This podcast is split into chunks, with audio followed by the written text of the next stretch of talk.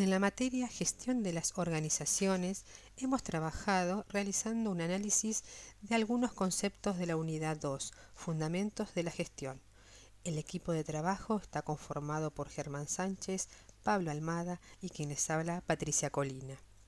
En esta unidad pudimos visualizar la existencia de dos tipos de gestión, una por procesos y otra por proyecto. La gestión por proceso implica transformar los elementos de entrada en resultados. Estas salidas forman parte de otros procesos. Los procesos son subsistemas interconectados a uno mayor. Son secuencias de actividades orientadas a generar un valor importante a los participantes.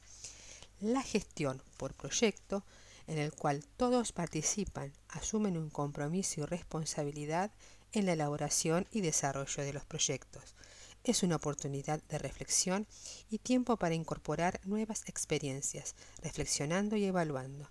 Siempre implica un proceso y resultados.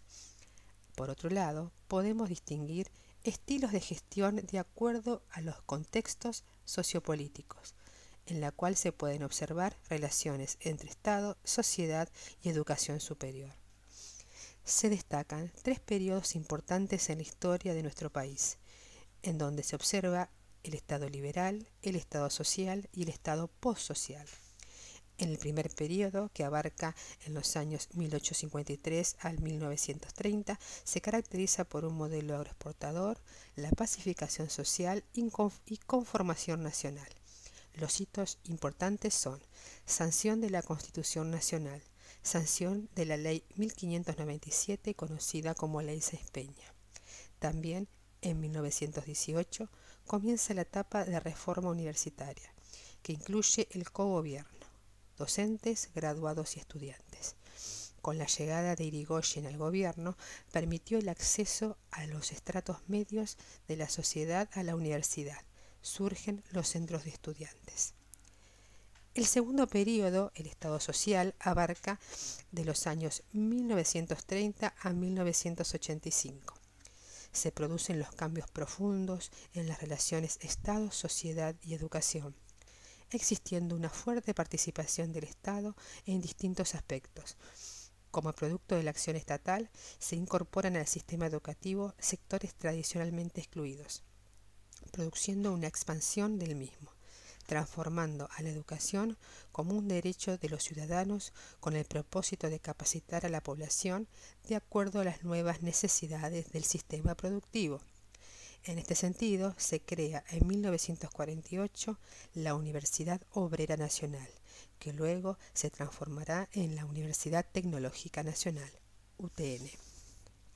Este periodo se caracteriza por la creación de nuevas universidades y la importancia de la educación superior en las economías regionales. Se consolida como un factor determinante para el desarrollo científico y tecnológico en la sociedad moderna, marcando la educación como una inversión y no un gasto. Y por último, el Estado postsocial. Se caracteriza por el inicio del periodo de globalización en base a un nuevo paradigma tecnológico nuevas formas de producción que demandan más información y menos energía de materiales y mano de obra.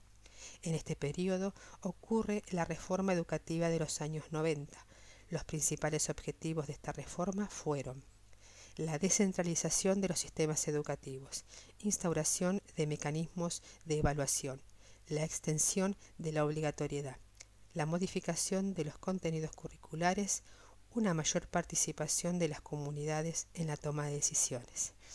La, Ley de Educación Superior, contemplando la Ley Superior Universitaria y Superior No Universitaria. Surge en este periodo con mayor relevancia el concepto de la sociedad del conocimiento en conjunto con las TICs. Lo que denominamos revolución de la información es en realidad una revolución del conocimiento. Por último, dejamos una frase para reflexionar en pos a los cambios y avances de la sociedad y la educación superior.